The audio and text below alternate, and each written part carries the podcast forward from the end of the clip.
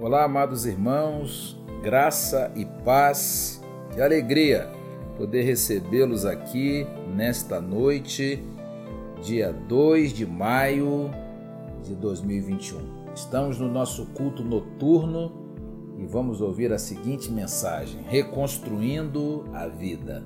Uma mensagem em cima do livro de Neemias, que narra a reconstrução da cidade de Jerusalém. Assim como os muros de Jerusalém estavam destruídos, as portas queimadas pelo fogo.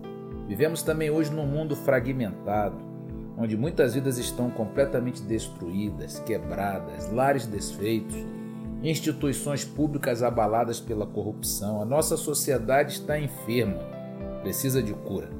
Por isso, a mensagem do livro de Neemias é uma oportunidade de abrir as clareiras e apontar novos rumos para aquele que deseja reconstruir a sua vida. Ouça essa mensagem, certamente Deus vai falar ao seu coração. Eu creio que Deus está falando a todos nós. É tempo de transformação, é tempo de reforma, é tempo de reconstrução.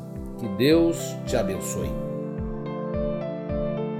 Nós estamos no mês da família e hoje de manhã eu pude pregar sobre exercendo o sacerdócio no seu lar.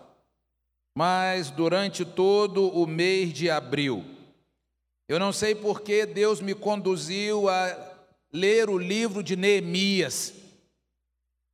E eu fiquei muitas vezes perguntando ao Senhor: Senhor, o que, que eu vou pregar na igreja sobre família, pensando na vida de Neemias?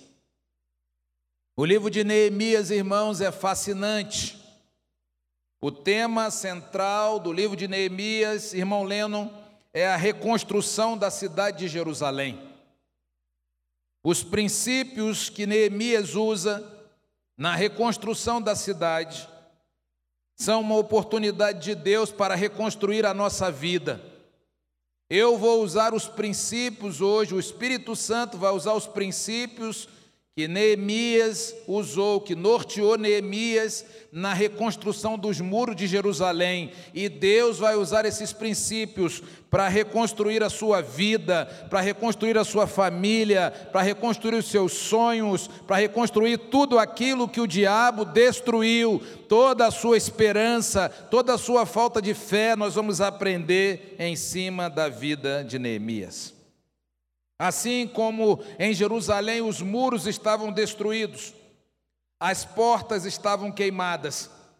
Nós estamos vivendo também, irmão Elias, um mundo fragmentado, aonde pastor David as vidas estão sendo completamente destruídas, quebradas, lares desfeitos instituições públicas abaladas pela corrupção. Meus irmãos, a nossa sociedade toda está enferma.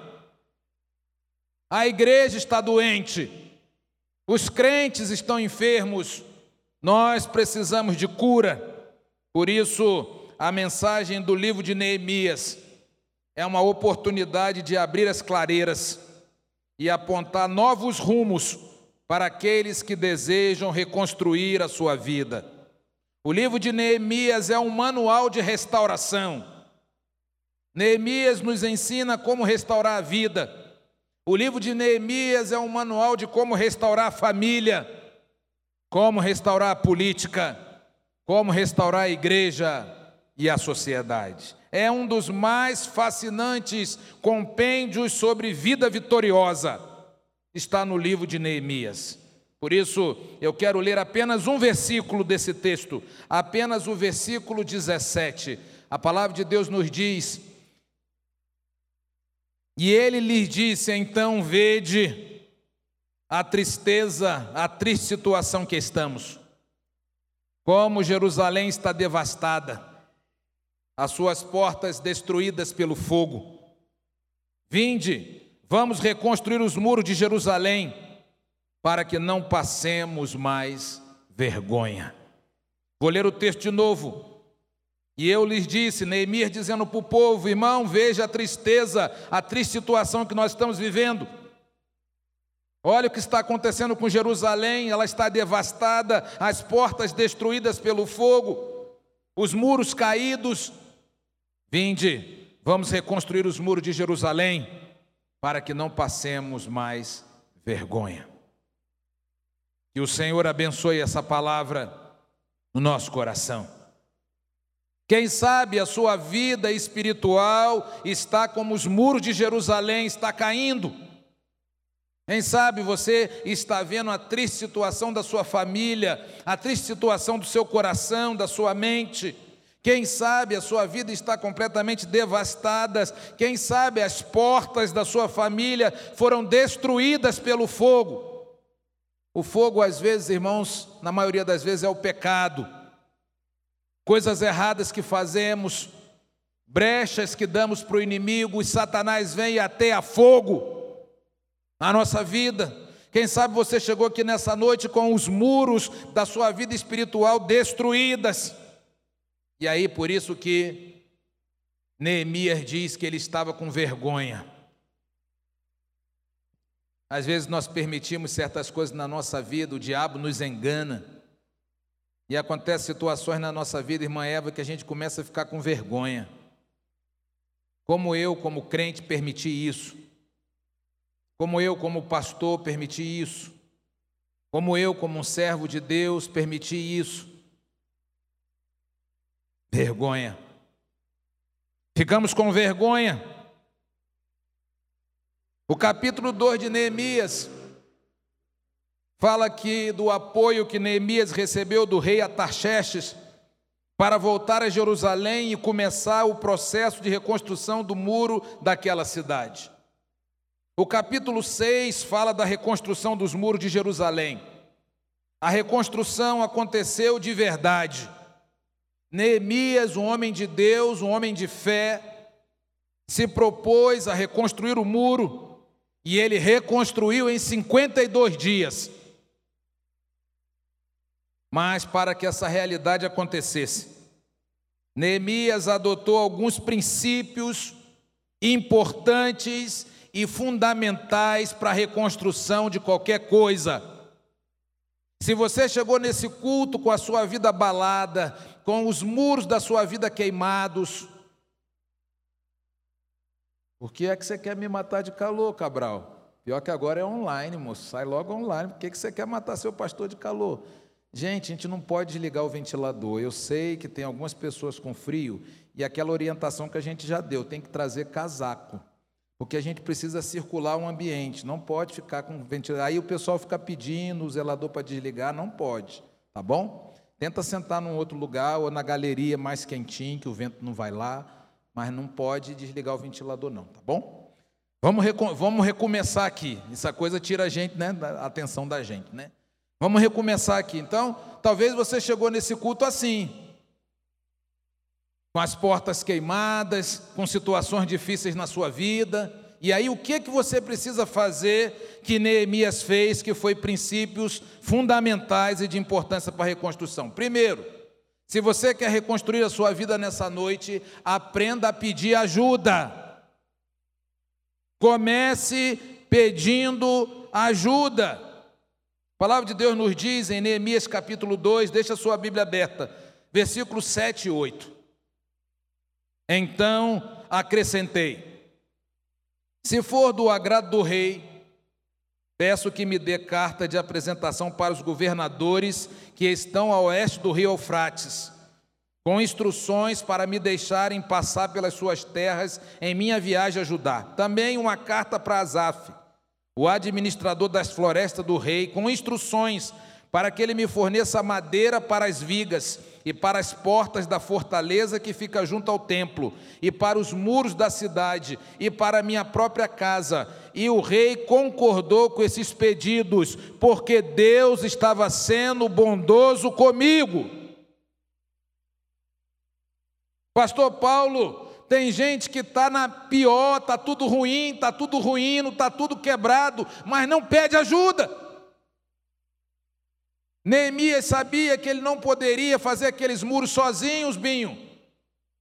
Ele servia o rei, Então, como ele fazia de costume, o seu rosto estava triste. O rei notou a aparência triste de Neemias e perguntou a Neemias: Neemias, por que, que você está triste? Eu vou abrir uma parênteses aqui. Tem crente de igreja que acha que o pastor dele vai adivinhar que ele não está bem. Ele não vem à igreja, ele não aparece, ele não fala nada, ele está mal lá sozinho.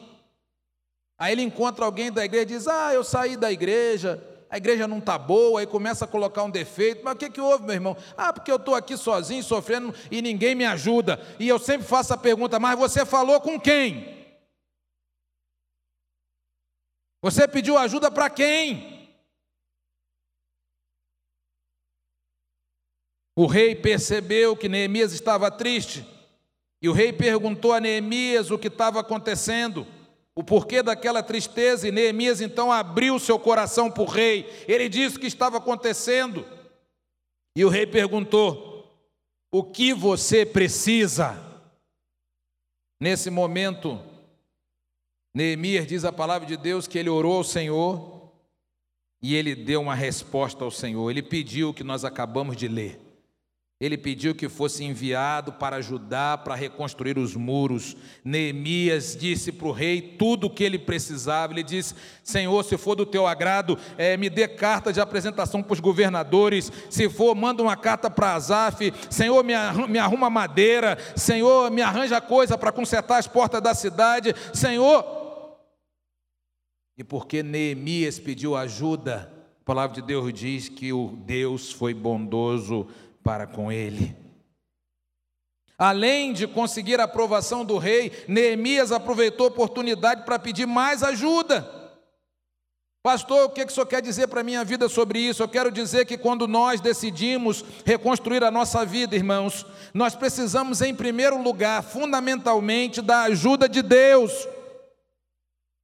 Precisamos aprender a pedir ajuda de Deus. Tem gente que está sofrendo, está vendo que a família está indo para o buraco, está vendo que o marido não quer saber do Senhor, está vendo que o filho está se desviando, mas continua ali parado.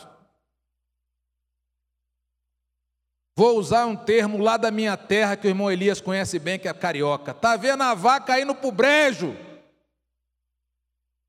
E continua ali, como se nada tivesse acontecendo, irmãos, nós precisamos, para reconstruir a nossa vida, irmãos, pedir a ajuda de Deus.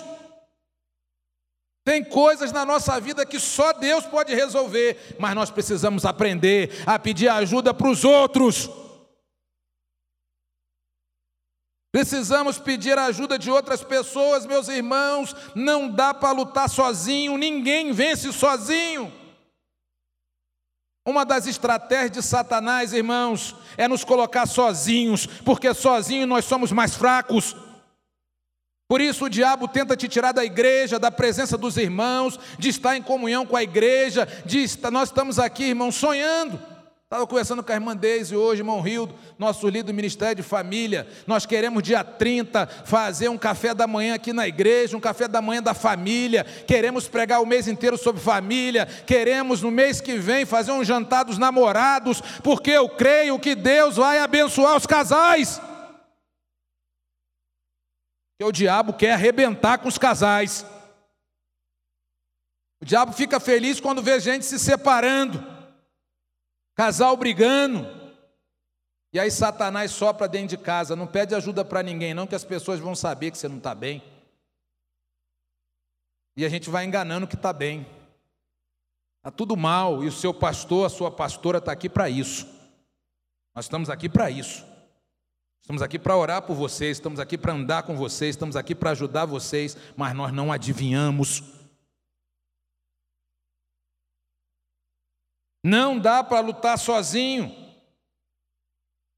E quando tomamos essa decisão, quando fazemos essa escolha, quando pedimos a ajuda de Deus, Deus providencia pessoas para estar perto da gente. Deus levanta pessoas para essa reconstrução. Quantas vezes você já tentou reconstruir sua vida sozinho e não consegue ir adiante? Quantas vezes as pessoas dizem, ah, eu vou mudar de vida, eu vou largar essa vida. Quem sabe eu estou falando com alguém aqui online que enfrenta um vício.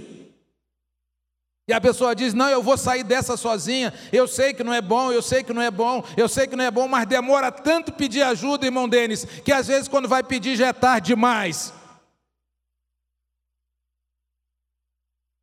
Estava vendo um filme hoje de uma menina, uma mulher casada, enfrentando o vício da cocaína.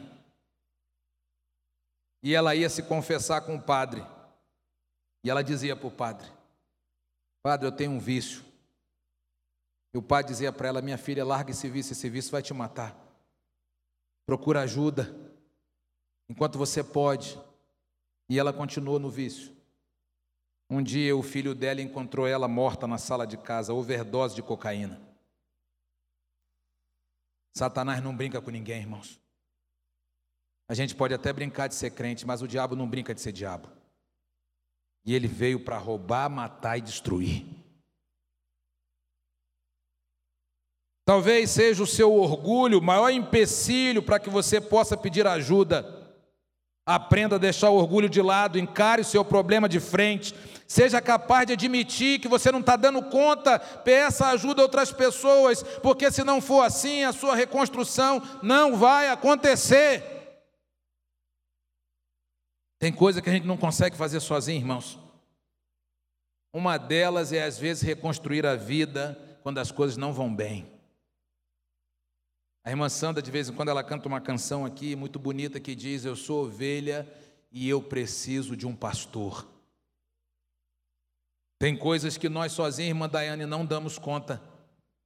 E é por isso que eu sempre digo, hoje de manhã eu disse aqui na igreja, a igreja tem sala de oração, a igreja tem intercessão terça-feira, a igreja tem culto terça-feira da vitória, a igreja tem pequeno grupo, a igreja tem sala de oração 5 horas da manhã, a igreja faz sala de oração 8 da noite e as pessoas continuam sofrendo sozinhas.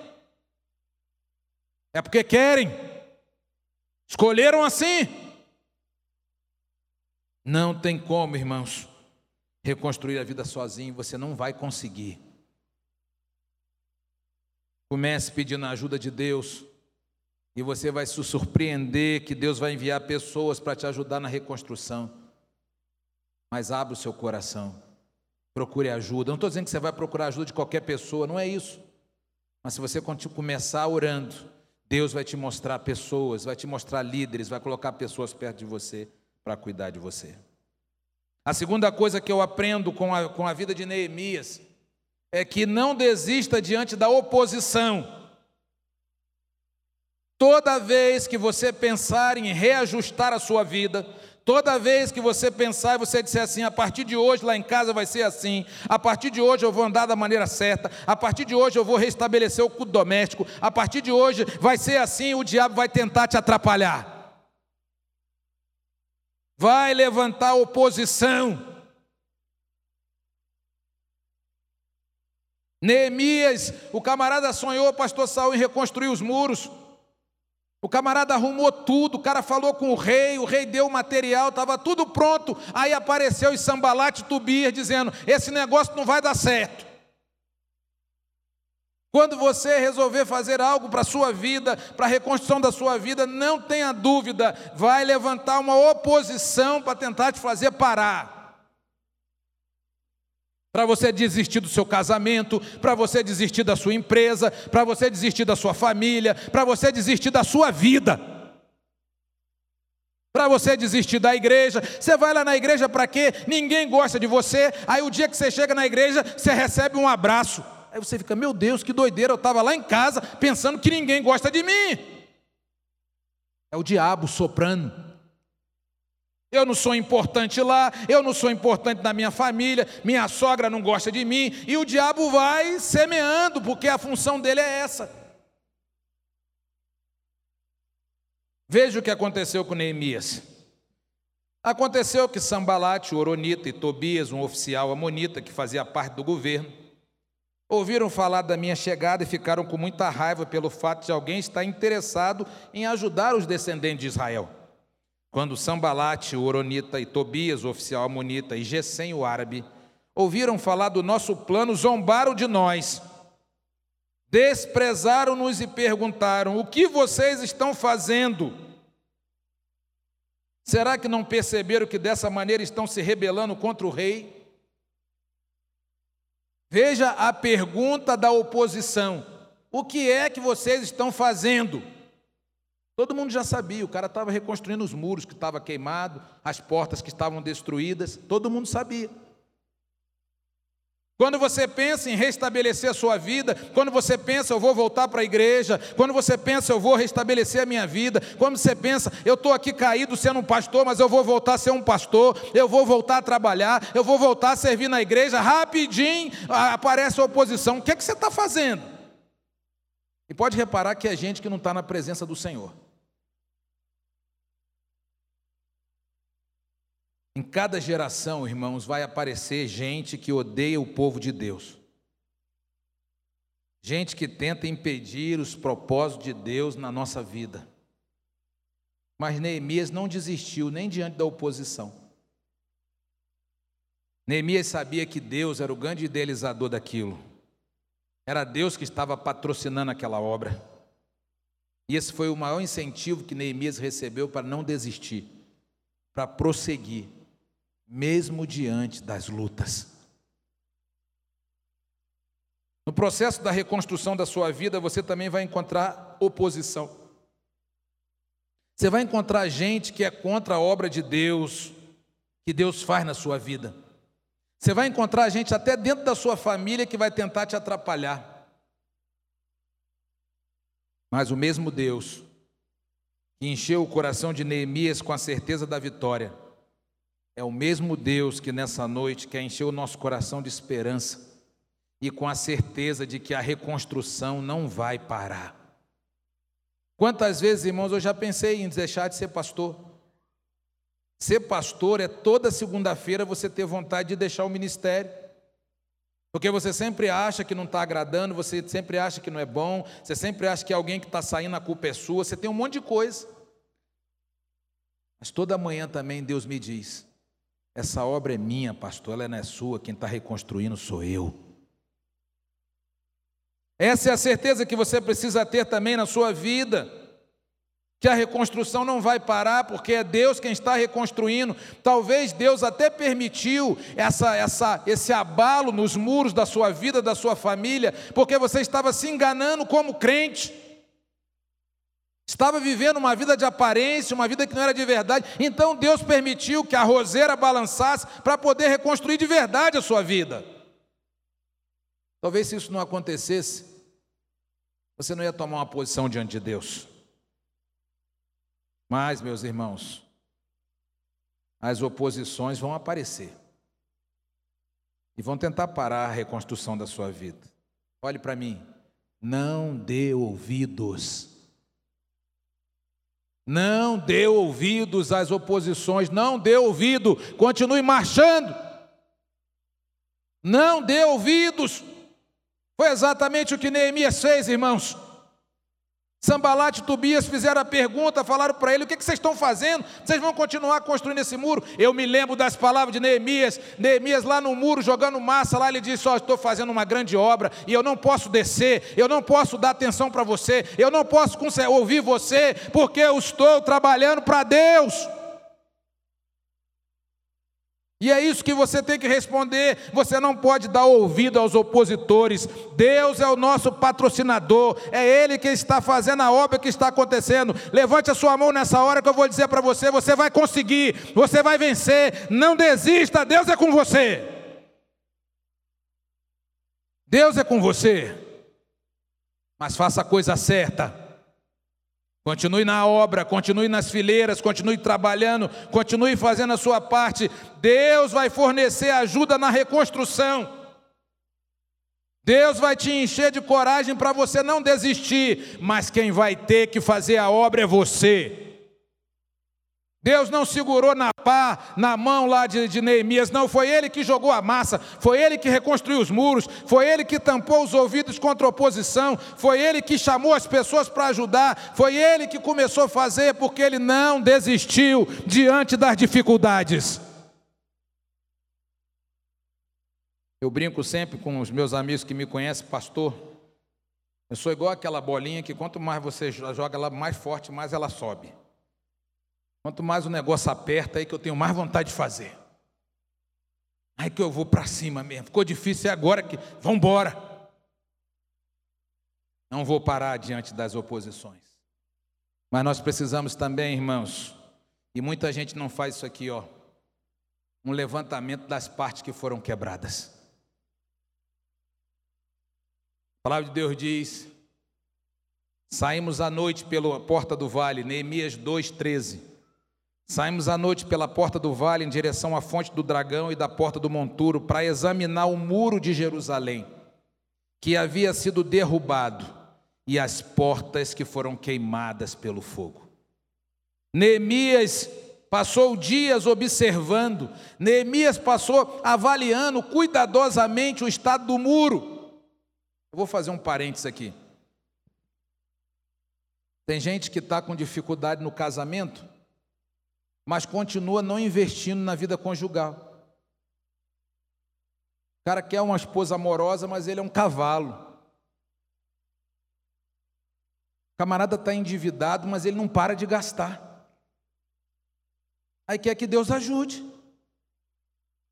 Está fazendo as coisas erradas, irmão, não vai dar certo.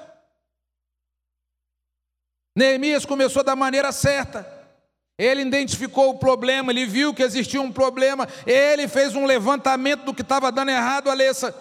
Ele passou dias observando, avaliando cuidadosamente o estado do muro, e através dessa avaliação, Neemias pôde fazer um levantamento do que estava destruído. Foi um trabalho cuidadoso, minucioso, discreto, mas de grande importância para que ele pudesse traçar um plano de reconstrução. Tem crente que parece que ele não tem um plano na vida dele. Ele está igual o Zeca Pagodinho. Deixa a vida me levar. Não dá certo, irmãos. A gente tem que analisar, avaliar e fazer um plano. Mas não tem como traçar um plano de reconstrução sem saber o estado daquilo que precisa ser restaurado a gente se enganando como se tudo tivesse muito bem. Assim também é na nossa vida. Se a gente quiser realmente reconstruir a nossa família, reconstruir a nossa vida, reconstruir o nosso casamento, reconstruir a nossa vida financeira, nós vamos precisar ser honestos conosco mesmos. Eu converso isso muito com a minha Ju, porque ela é psicóloga. Nós somos uma geração de crentes desonestos. Nós somos desonestos nas maneiras que a gente age, a gente é desonesto nas nossas escolhas, a gente é desonesto nas nossas atitudes e a gente é desonesto até nas nossas avaliações. A vida do cara está um caos. Você pergunta para ele, Jonatas, como é que estão as coisas? Está tudo bem.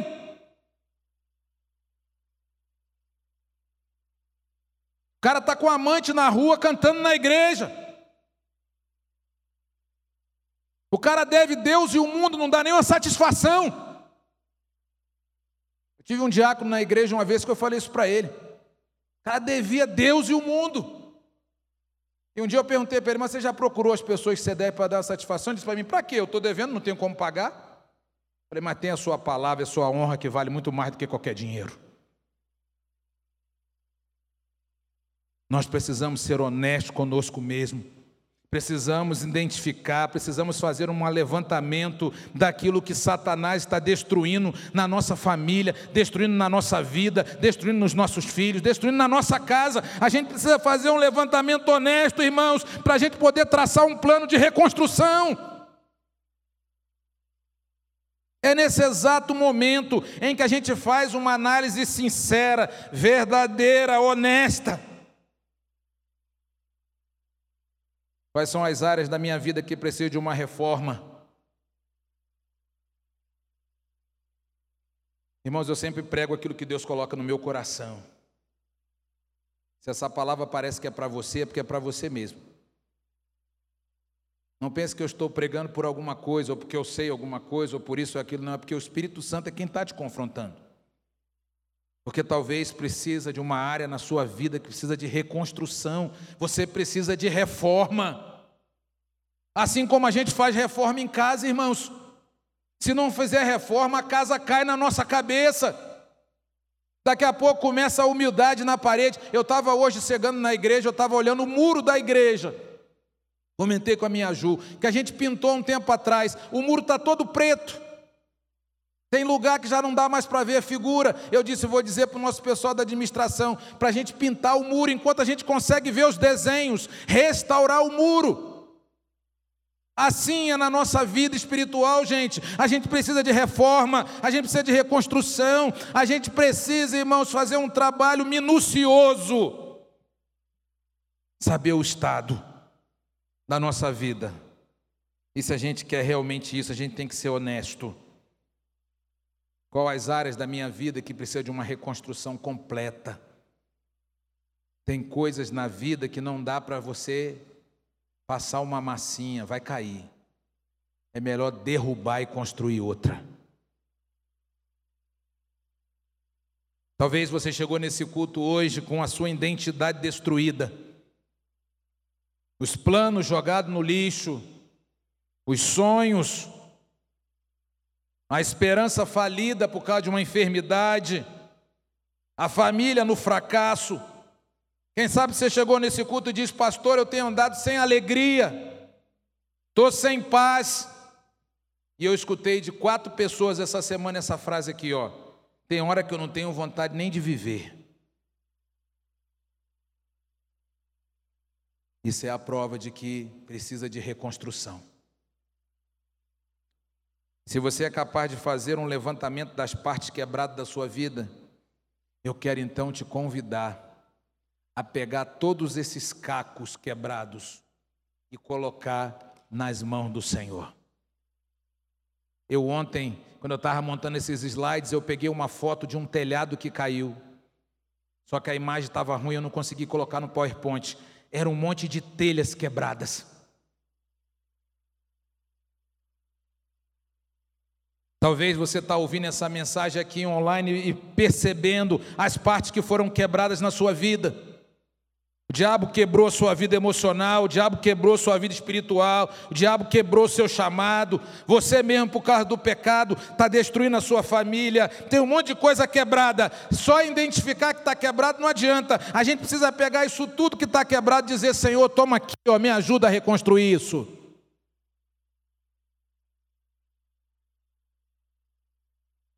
Deus está aqui, quer nos ajudar a traçar um plano de reconstrução para a vida. Mas para que Deus possa nos ajudar disso, a gente precisa reconhecer que existem partes destruídas dentro de nós. Deus está aqui para restaurar os sonhos. Deus quer trazer de volta a alegria na sua casa.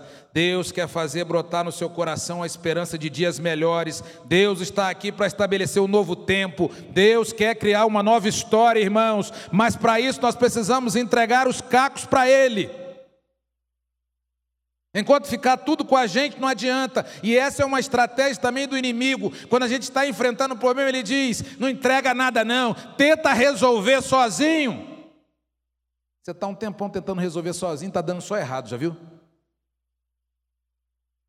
Junta tudo e entrega para o Senhor. Porque se você fizer isso, vem a quarta última coisa que Neemias fez. Você precisa crer no poder na bondosa mão do Senhor. Eu gosto muito desse texto de Neemias 2,17, depois o 18, depois o 20. Neemias era um camarada que me, me anima, Neemias me coloca para cima, Neemias me faz sonhar, Neemias me ajuda a ser um pastor melhor. Neemias diz assim: ó, vinde, vamos reconstruir os muros de Jerusalém para que não passemos mais vergonha.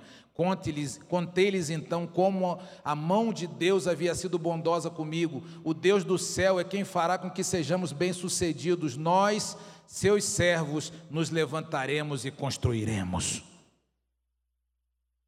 Você chegou aqui, parece que seu mundo está caindo, parece que tudo que você sonhou vem no chão, parece que a sua família está acabando, parece que a sua empresa está falindo. O que é que Deus está falando com você, meu irmão, minha irmã? Se levante, vamos reconstruir. Não adianta se entregar, não adianta se prostrar, não adianta morrer, porque até morrer tem hora. É fazer como Neemias disse. Neemias disse: Eu mandei carta para o rei, eu pedi o rei, eu pedi os governadores, eu pedi ajuda, eu fiz o que pôde, e o meu Deus, a bondosa mão de Deus, começou a resolver as coisas, começou a me mandar as coisas. Eu creio que Deus vai fazer grandes coisas nessa noite, irmãos. Foi assim com Neemias e pode ser com você, porque se você confiar na mão de Deus, se você confiar que Deus é bondoso com você, o Deus do céu vai fazer com que você seja bem-sucedido. Neemias incentiva os oficiais a reconstruir os muros. O mais importante foi o relato dele, ele disse: A boa mão de Deus está conosco. Eu conheço o pastor R. R. Soares, o pastor da graça de Deus. Eu conheço ele, estudamos juntos. E a igreja dele tem um lema, tanto dele como do Valdomiro: a mão de Deus está aqui. Eu acredito muito nisso. Que se a gente crer, se a gente obedecer a palavra, se a gente regaçar as mangas para trabalhar, se a gente confiar em Deus, a bondosa mão de Deus está aqui. Deus vai nos ajudar. Agora, se a gente não faz um levantamento das partes destruídas, irmão Rio, se a gente continua vivendo como se nada tivesse acontecendo, é bem verdade que a, a crise vai chegar. Eu vejo, Mateuzinho, gente que está tudo ruim e a pessoa continua. Quem faz a mesma coisa vai ter sempre o mesmo resultado. Neemias sabia que a boa mão de Deus estava com ele. Veio os opositores, começaram a zombar, desprezar do projeto dele. Novamente, Neemias diz que o Deus do céu é quem faria eles bem-sucedido. Neemias não tinha o que temer porque ele acreditava no poder de Deus. Neemias acreditava na boa mão de Deus. A reconstrução era só questão de tempo, porque Deus estava naquele negócio. Os irmãos sabem, há quase há um mês atrás eu assumi um dos maiores desafios da minha vida. Eu nunca fui executivo de uma convenção. Eu sempre cuidei só de uma igreja, de cada vez. E ser executivo de uma convenção é cuidar de 180. É telefonema todo dia. São coisas todo dia. E eu disse, inclusive, para a diretoria e para o conselho, eu disse: eu não sei o que fazer. Mas eu sei que se Deus está me chamando, a boa mão dele está comigo. E eu comecei fazendo o quê? Pedindo ajuda. Porque ninguém sabe tudo quando começa. É a frase que eu tenho usado todo dia nas reuniões. Eu não sei isso, mas ninguém sabe tudo quando começa, mas eu vou aprender. Eu vou buscar ajuda. E eu ligo para o cara que é o executivo aqui, executivo lá, o cara que está 10 anos, o cara que está 20 anos. E assim nós vamos vencendo. E assim nós vamos trabalhando. Porque o principal não é saber fazer. O principal é ter a certeza do poder de Deus e que a bondosa mão de Deus está conosco. Você precisa entender isso, que na vida duas coisas são importantes Deus e tempo. Talvez você chegou nesse culto com uma crise danada, não vou te enganar, não vai resolver de hoje para amanhã, não. Mas se você tiver Deus com você e tiver paciência, com o tempo vai dar certo, se você fizer as coisas certas. A reconstrução deu certo lá, porque Deus estava naquele negócio.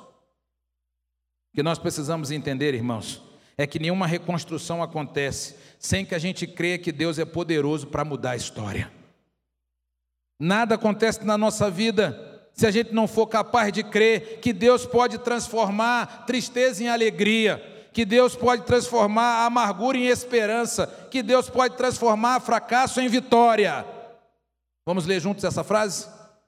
Nada vai acontecer na sua vida se você não for capaz de crer que Deus pode transformar sua tristeza em alegria, sua amargura em esperança, seu fracasso em vitória. E se você é crente, levanta a mão e dá um glória. É isso que nós precisamos aprender, irmãos.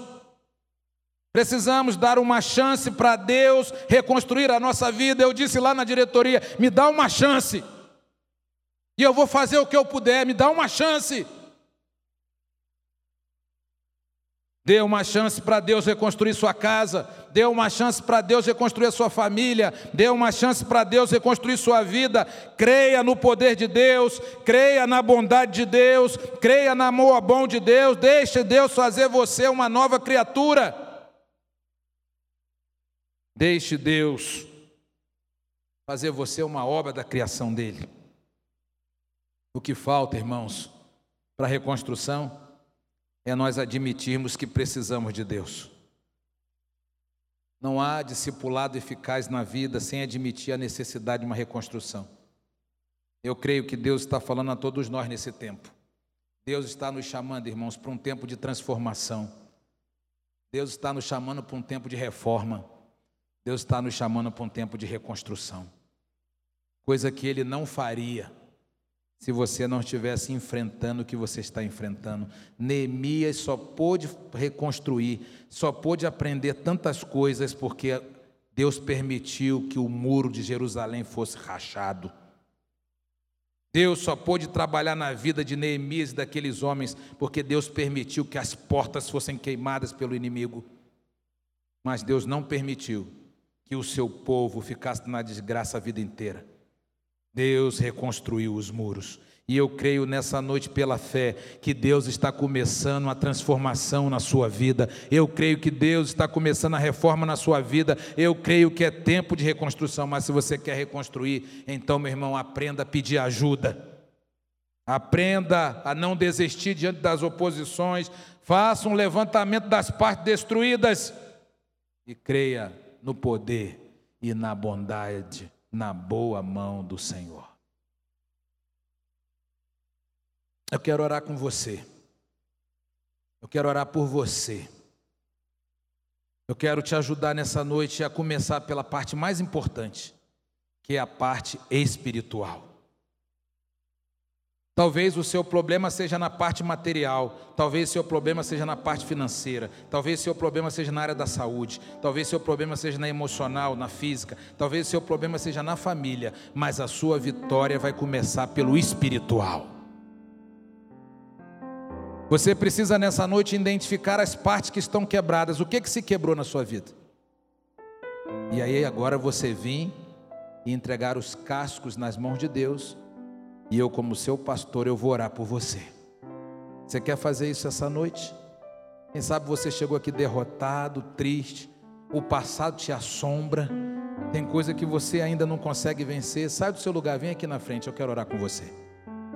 Pode vir, pode vir. Traga os cacos, traga os pedaços, mas vem orar.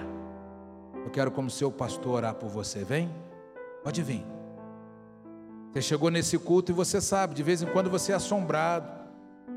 Assombrado com a falência, assombrado com a dívida, assombrado com a saúde, assombrado com o ministério, assombrado com a família. Venha, eu quero orar por você. Traga os cacos para cá. Traga os cacos. Traga as suas preocupações. Traga os seus planos. Vamos colocar aqui diante de Deus. Deus abençoe, Deus abençoe, Deus abençoe, Deus abençoe. Ah, pastor, meu problema é minha vida emocional. Eu já fui no psicólogo, não resolveu. Vem aqui na frente, vamos orar. Deus vai te ajudar. Pastor, meu problema é financeiro. Deus te abençoe, Deus te abençoe, Deus te abençoe, Deus te abençoe. Vem aqui na frente, vamos colocar esses cacos nas mãos de Deus. Ah, pastor, meu problema é meu filho. Vem aqui orar por ele. Meu problema é minha família, são meus pais. Vem. Porque sentado, você não vai resolver nada. Parado, você não vai resolver nada. Mas juntos, nós somos mais fortes. Juntos com o Senhor, nós somos mais do que vencedores. Eu vou orar. Ainda dá tempo de você vir.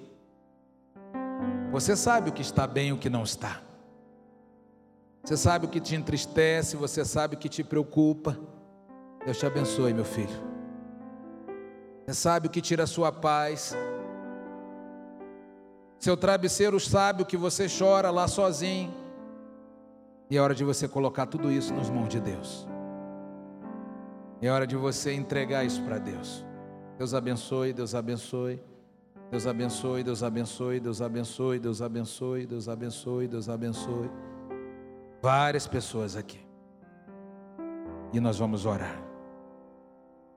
Nós vamos pedir ao Senhor que nos ajude.